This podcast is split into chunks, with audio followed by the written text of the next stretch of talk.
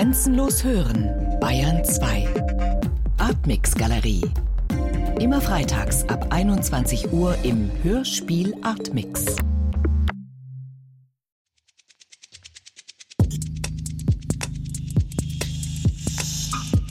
Das Artmix Magazin. Medien und Kunst. Heute mit Ihrem Audioguide Thomas Kretschmer. Herzlich willkommen. Es ist schon eine seltsame Sache mit dieser Medienkunst. Einerseits kommt kaum ein Museum mehr aus ohne Monitore, Bildschirme und Bewegtbild. Und trotzdem haben Videokunst und Soundart immer noch den Ruf des Neuen.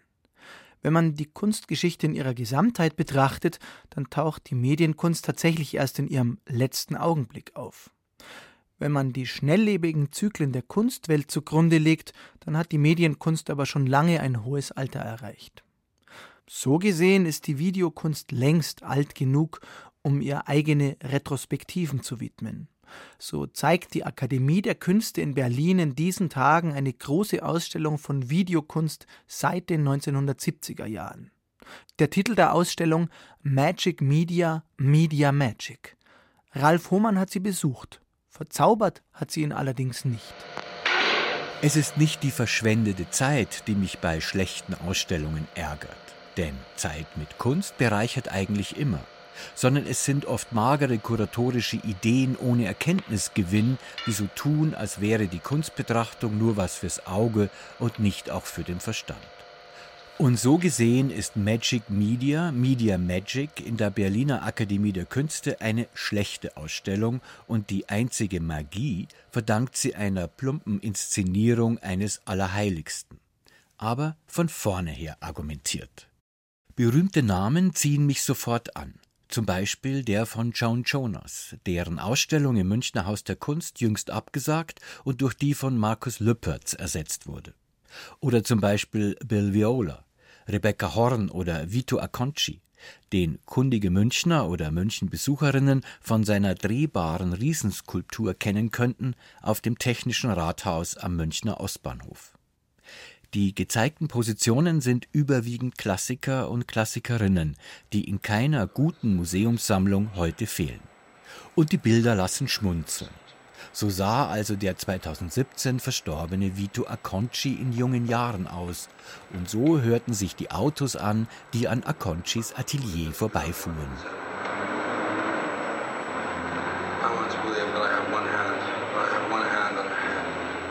Zumindest eins scheint irgendwie über die Jahrzehnte konstant geblieben zu sein.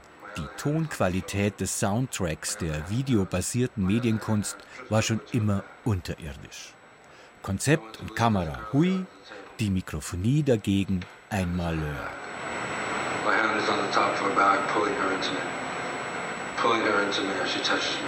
Darüber hinweg tröstet mich der nächste Raum der Ausstellung schon schön, einige Arbeiten wieder mal im Original zu sehen. Zum Beispiel John Cages Partitur zu 4 Minuten 33 Sekunden. Pause. Die ich nur in der Kopie der Edition Peters besitze. Oder gar John Cages Installation 33rd One Third für vier Plattenspieler und 300 Schallplatten aus dem Jahr 1969. Die Aleatorik kommt hier dadurch ins Spiel, dass jede Besucherin oder jeder Besucher eine Platte auflegen darf. Diejenigen vor mir wählten etwas aus dem Kalten Krieg. Tschaikowski, Leningrader Philharmonie, erschienen auf dem DDR-Label Eterna, Originalaufnahmen aus der UdSSR.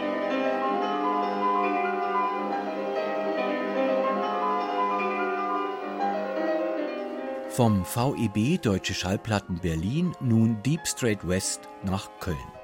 Zu Zeiten der Bonner Bundesrepublik war das der kleinen Hauptstadt benachbarte Köln die Kulturmetropole Deutschlands, zumindest aus der Eigensicht. Dort arbeitete Namjoon Paik am Studio für elektronische Musik des WDR bei Karl-Heinz Stockhausen und emanzipierte sich zum geistreichen Initiator der Medienkunst. Die Ausstellung Magic Media, Media Magic, widmet dem 2006 in Miami Beach verstorbenen Namjoon Paik einen kleinen Schwerpunkt. Meine Damen und Herren, Namjoon Paik. Bei Bio hieß die Kölner Kultursendung und zu Gast war 1984 Namjoon Paik, der gleich zu Beginn von Biolek dafür gelobt wird, wie gut er Deutsch spreche, um dann permanent von Biolek nachgesprochen zu werden, weil es wohl doch nicht deutsch genug war. In Alfred Bioleks TV-Show darf Namjoon Paik nun den Kunstclown geben und von einer Kunstinstallation zum nächsten Gag eilen und der Rock'n'Roll ist auch noch richtig anrüchig so wie auf die Wand hinten ein Video, das Namjoon Paik für uns gemacht hat. Und so entsteht das Wagner-Peiksche Gesamtkunstwerk Rock Around the Clock. Bitte schön. One, two, three o'clock, four o'clock, rock. Five, six, seven o'clock, eight o'clock, rock. Nine, ten, eleven o'clock, twelve o'clock, rock. We're gonna rock around the clock tonight. Spätestens hier kippt die Ausstellung Magic Media, Media Magic. Kein Zauber mehr im Spiel sondern alt-bundesrepublikanischer TV-Rassismus und Männershow-Sexismus. Auf der Suche nach kritischer Reflexion finde ich nichts. Keine Einordnung, kein Hinweis. Und das liegt am Konzept der Ausstellung. Der Kurator Wulf Herzogenrath dreht sich um sich selbst. Selbstverständlich hat es immer ein Geschmäckle, wenn der Leiter einer Institution sich selber ausstellt. Wenn also Wulf Herzogenrath, der Kurator der Akademieausstellung, zugleich Direktor der Sektion Bildende Kunst der Akademie ist und zugleich wiederum das Wulf Herzogenrath Archiv der Akademie der Künste präsentiert, dieses zusammenbindet mit Arbeiten aus seiner Privatsammlung und mit Leihgaben wiederum an die Akademie durch künstlerische Weggefährten. So eine Selbstbeweihräucherung könnte aber auch bereichernd sein, ob des Materials. Nur dann müsste sie halt mit dem Material auch kritisch und wenn nötig selbstkritisch umgehen, vielleicht gar in die Zukunft weisen. Und das Gegenteil ist der Fall. Wulf Herzogenrath hat für seine Ausstellung das Konzept eines pilgernden Raumgefüges gewählt, wie es seit ägyptischen Tempeln bekannt ist und bis in die christlichen Kirchen hinein bewährt. Ein erster Raum, der mit den schwarzen Monitoren, gibt das Entree und Baptisterium und widmet sich der Breite internationaler Positionen. Die beiden folgenden Räume konzentrieren sich auf den Lebensweg des Kurators und seine vielfältigen Begegnungen mit Spitzenkünstlern, arrangiert als Vorbeischreiten an den einzelnen Kapellen oder heiligen Nischen für John Cage und Namjoon Paik. Bereits hier wird dann die zentrale Achse sichtbar hin zu einem Hochaltar im Allerheiligsten. Diesen letzten Raum, auf den das Publikum der Ausstellung ganz am Ende zulaufen muss, dominiert ganz konservativ ein vertikales, langsam geschnittenes Bewegtbild. Die Anmutung des Hochaltars wird umso stärker ausgeformt, als dass dieses Video über weite Strecken ein 1819 entstandenes Ölbild von Theodore Géricault in Szene setzt. Das Floß der Medusa im Pariser Louvre. Das Bewegtbild ist eine Arbeit aus dem Jahr 2011 von Marcel Odenbach. Der Kölner Künstler bewohnt zusammen mit Ulrike Rosenbach, Klaus von Bruch und Lutz Dambeck sozusagen das Allerheiligste der Ausstellung Magic Media, Media Magic. Die Quadriga der deutschen Videokunst, wenn ich der räumlichen Geschichtskonstruktion aller Wulf Herzogenrath glauben würde. Tue ich aber nicht. Denn selbst in diesem mit dem wahren, guten und schönen aufgeladenen Zielraum der Ausstellung sehe ich nichts, was Einblick geben könnte oder zumindest Fragen aufwerfen würde über die Entwicklung der Medien. Kein Beitrag weit und breit von der Crème de la Crème der deutschen Medienkunst zu dem, was in sozialen Medien gerade oder schon länger abgeht, oder wenigstens zum Niedergang des Fernsehens aller Biolek oder zum TV-Abriss oder vielleicht ein Hauch von Ahnung, was in der digitalen Ära noch auf uns zukommen könnte. Ralf Hohmann über die Ausstellung Magic Media, Media Magic in der Akademie der Künste Berlin. Bis Sonntag, den 13. Oktober, ist sie noch zu sehen. Von der Retrospektive in die Gegenwart der Videokunst, hinaus aus den Institutionen und hinein in die unendlichen Weiten der Videoplattformen im Netz.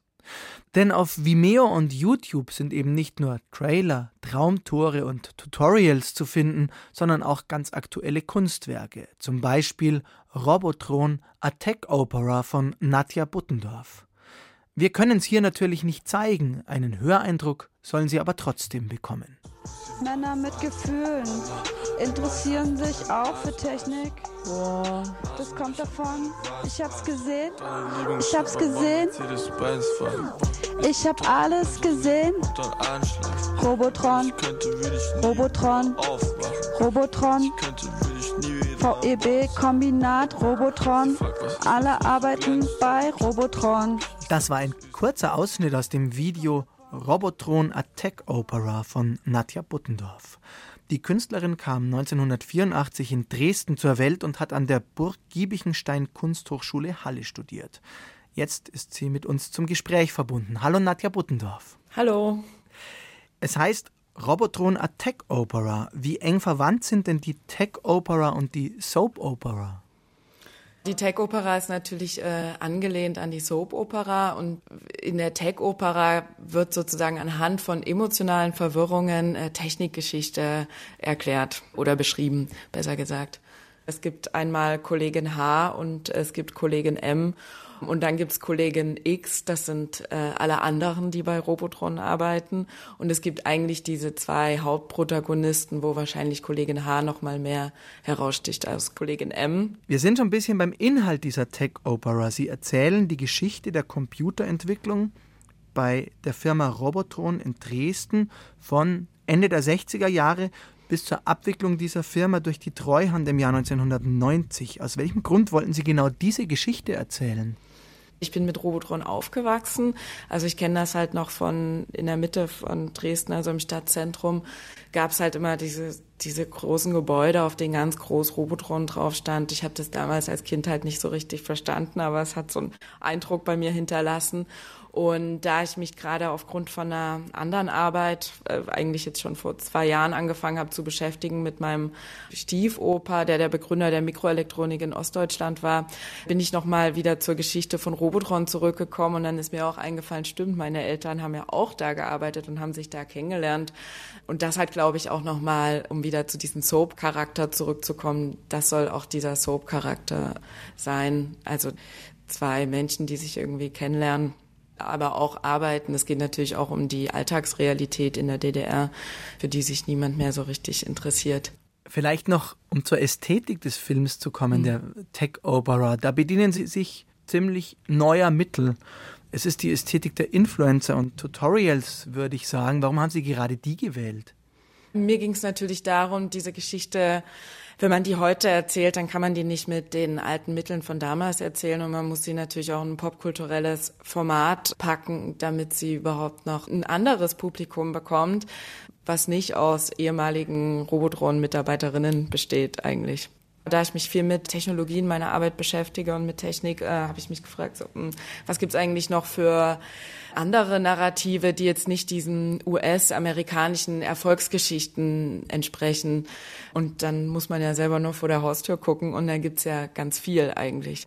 Wer Robotron Attack Opera, die ostdeutsche Geschichte im popkulturellen Format sehen will, wo kann er sie sich anschauen?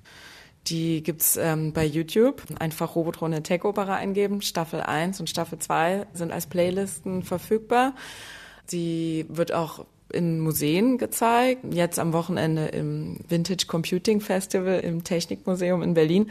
Und dann gibt's sogar noch die Free TV-Premiere im November auf Arte. Vielen Dank, Nadja Buttendorf. Sehr gerne. So what? Died once, I can die twice. So what?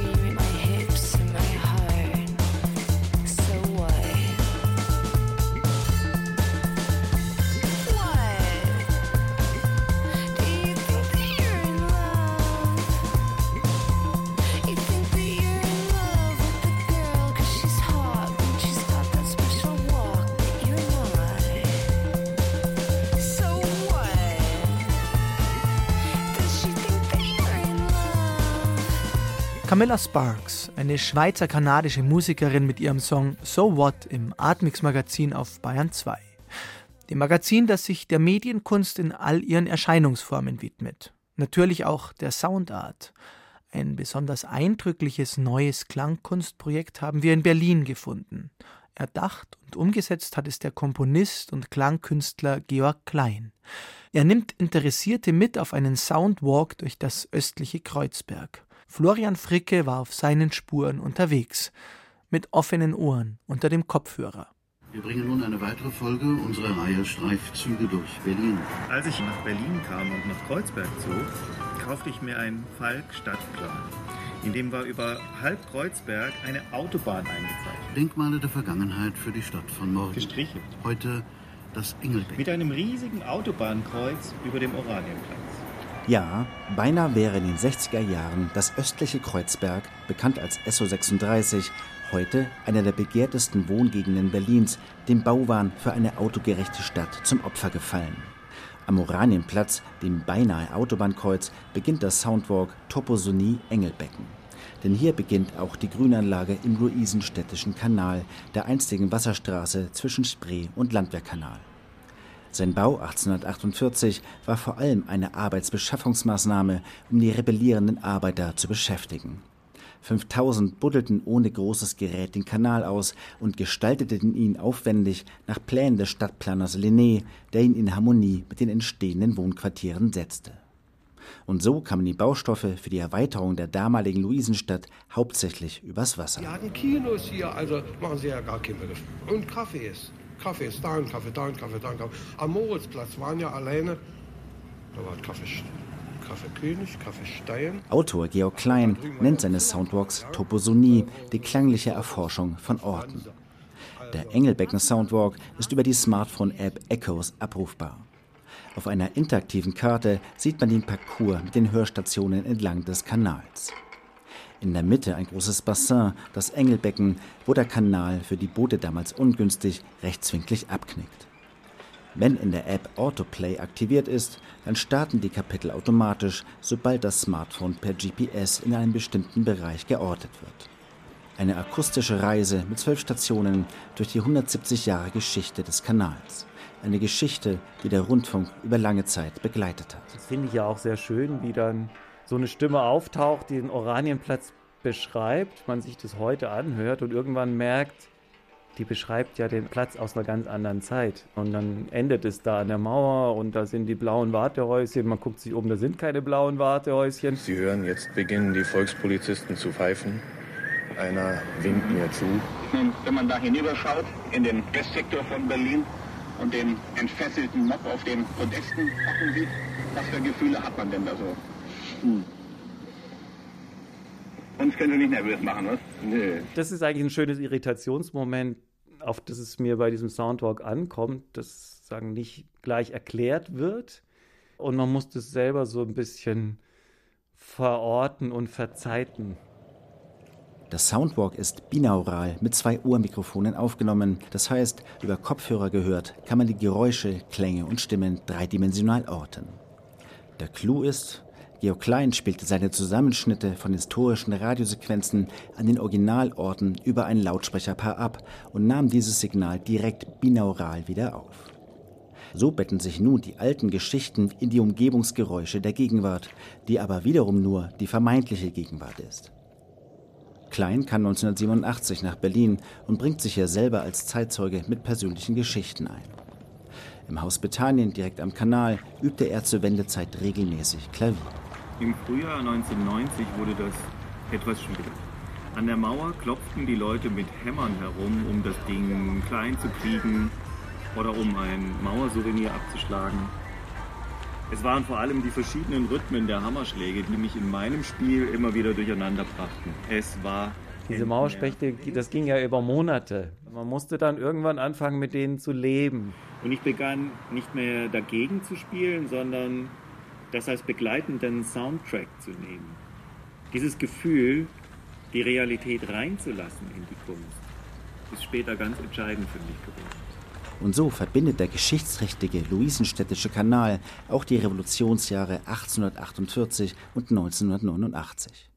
ein raffinierter Soundwalk und eine reichhaltige Fundgrube für jeden Geschichtsinteressierten. Florian Fricke über den Soundwalk des Klangkünstlers Georg Klein rund um das Engelbecken in Berlin-Kreuzberg. Artmix Magazin. Alles ist möglich, alles ist erlaubt, forderte oder besser konstatierte der Schriftsteller und Dramaturg Helmut Heisenbüttel im Jahr 1968 für das Hörspiel. Und man möchte sagen, dieser Satz gilt für alle Formen der Kunst, was nicht heißt, dass er auch für den Künstler gilt. Jedenfalls haben wir nicht zuletzt seit der MeToo-Debatte eine intensive Diskussion über die Frage nach der Wechselwirkung zwischen Kunstwerken, Künstlern und der Moral.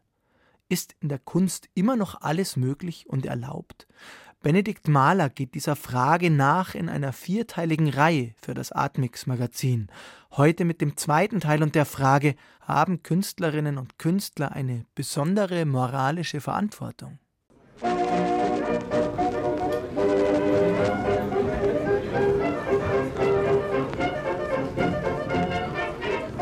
Es gibt eine Fotografie von 1928, darauf sind Marlene Dietrich und Leni Riefenstahl abgebildet. In Abendgarderobe und mit Zigarettenspitze auf einem Ball im Berlin der Weimarer Republik. Zwei junge Frauen mit vielversprechenden Karriereaussichten am Vorabend einer beispiellosen Weltkatastrophe. Die Dietrich steht links, die Riefenstahl rechts in der Retrospektive ein bemerkenswertes Detail. Wir wissen, dass sie beide eine große Karriere gemacht haben, aber sie gehen sozusagen politisch in die entgegengesetzte Richtung. Michaela Krützen, Professorin für Filmgeschichte an der Münchner Hochschule für Fernsehen und Film.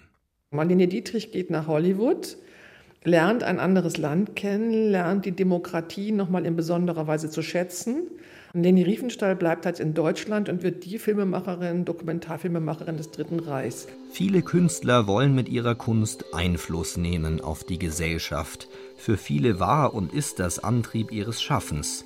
Sie möchten sich dem Zeitgeist stellen, Stellung beziehen. Das gilt für Schiller und Thomas Mann genauso wie für Morrissey oder Rammstein. Haben Künstler also eine besondere moralische Verantwortung? Künstler und Künstlerinnen treffen Entscheidungen. Diese Entscheidungen haben Auswirkungen auf ihr Werk. Und sie sind jeden Tag neu moralisch gefordert. Klar, Künstler handeln, treffen Entscheidungen und Künstler stehen in der Öffentlichkeit. Einer, der seit Jahren in der Öffentlichkeit steht, ist er hier. Morrissey. Der Sänger von The Smiths deren Popsongs in den 80er Jahren so ziemlich jeden erreicht haben.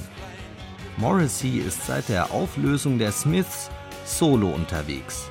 Seine Stimme ist immer noch unverkennbar, von engelsgleicher Weichheit. Aber was singt Morrissey da eigentlich?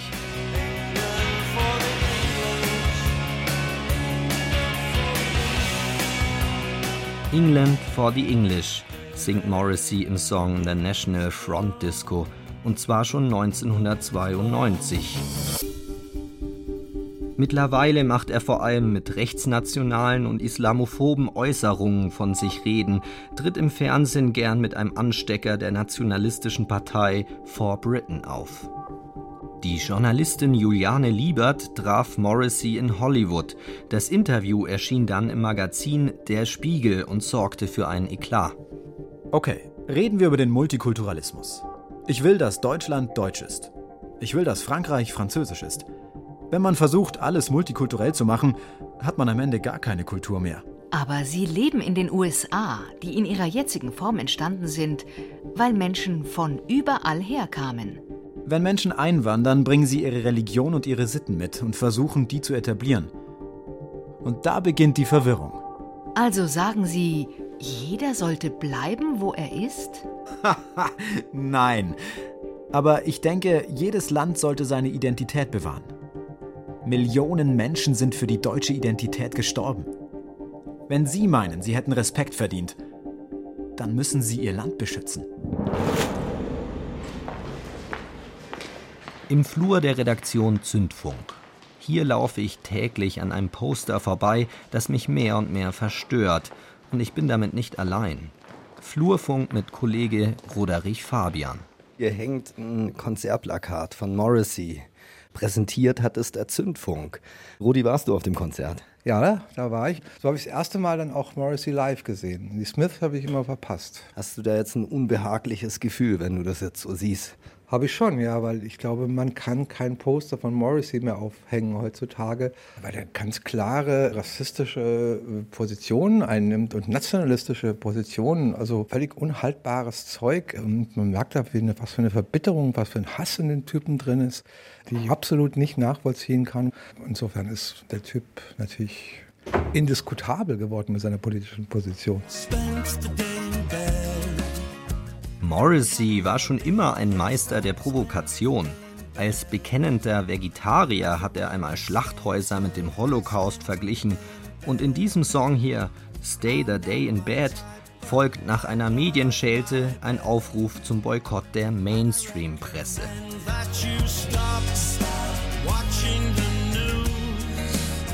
Because the news contrives to frighten you.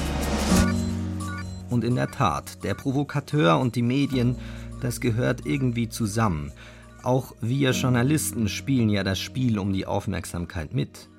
Kunst kann, vor allem in der Popkultur, in manchen Fällen tatsächlich ein hochexplosiver Träger von Ideen sein. Und auch Morrisseys Ideenwelten dringen als leicht eingängige Popnummern in unseren Alltag ein. Kunst scheint, im Gegensatz zu Zeitungsartikeln oder wissenschaftlichen Essays eine ganz besondere, unterschwellige Kraft zu besitzen. Die Kraft von Kunst in kognitiver Hinsicht ist sicherlich, dass es unterschiedliche Arten von Wissen vermitteln kann, indem es Ratio, Emotion und Sinnlichkeit anspricht. Das sagt Lisa Schmalzried vom Zentrum für globale Ethik in Wittenberg. Die Philosophin erforscht das ästhetische Erleben und das kognitive Potenzial von Kunst. Kunst kann unter Umständen uns das Wissen vermitteln, wie es ist, in einer gewissen Situation zu sein, wie man sich in solch einer Situation fühlt. Es kann aber unter Umständen auch gewisse Fähigkeiten von uns schulen, sei es die Empathiefähigkeit oder unsere moralische Urteilsgrad. Der Film Apocalypse Now. Im Mittelpunkt steht dabei der Militärpolizist Captain Willard, der auf dem Höhepunkt des Vietnamkrieges einen waghalsigen Auftrag erhält. Jeder bekommt, was er verdient. Ich wollte einen Auftrag. Meiner Sünden wegen erteilten sie mir einen. Ihr Auftrag lautet, den Nung-Fluss hinaufzufahren, die Spur von Colonel Kurtz in Nu Mung Ba aufzunehmen und seinem Kommando ein Ende zu setzen. Ein Ende zu setzen? Und zwar um jeden Preis. Apocalypse Now riskiert einen tiefen Blick in die Abgründe der menschlichen Seele. Er zeigt Gewalt in jeder erdenklichen Form und den Wahnsinn des Krieges. Kurzum, es geht um Moral. Ich bin Soldat. Sie sind ein Laufbursche. Von Kolonialwarenhändlern geschickt. Das ist, was das moralische Potenzial von Kunst auch ausmacht. Das heißt, dass hier moralische Fragen aufgeworfen werden und auf eine andere Art und Weise verhandelt werden als beispielsweise in einer moralphilosophischen Schrift.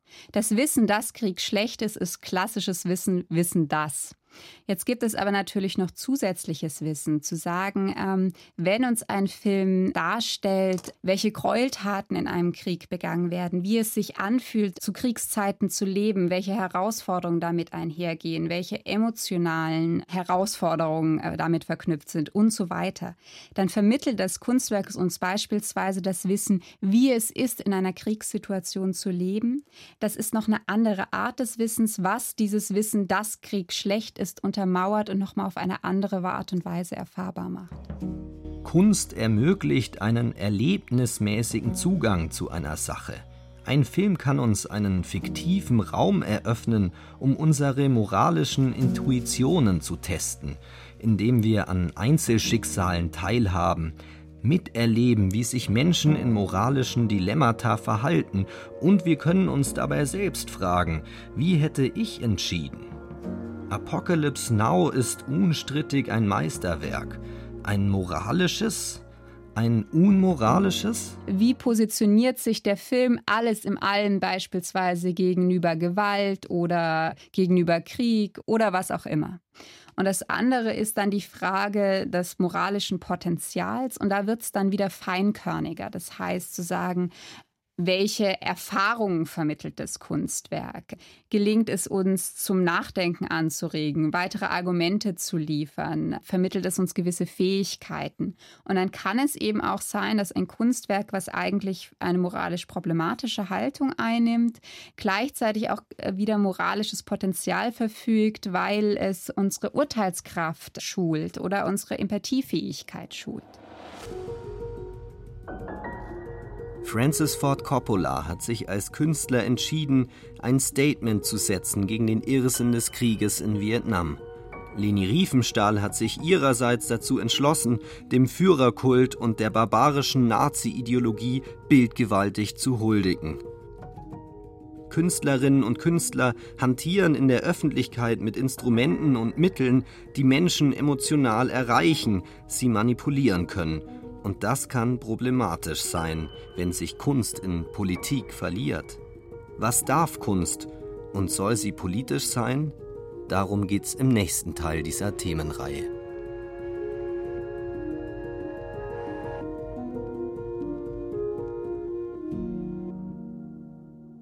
Alle vier Beiträge von Benedikt Mahler zum Verhältnis von Kunst und Moral können Sie jederzeit im Netz anhören. Im Podcast Center des BR in der Rubrik Atmix Galerie finden Sie seine Antwort auf die Frage, kann man Künstler und Werk trennen? So viel für heute. Am Mikrofon verabschiedet sich Thomas Kretschmer.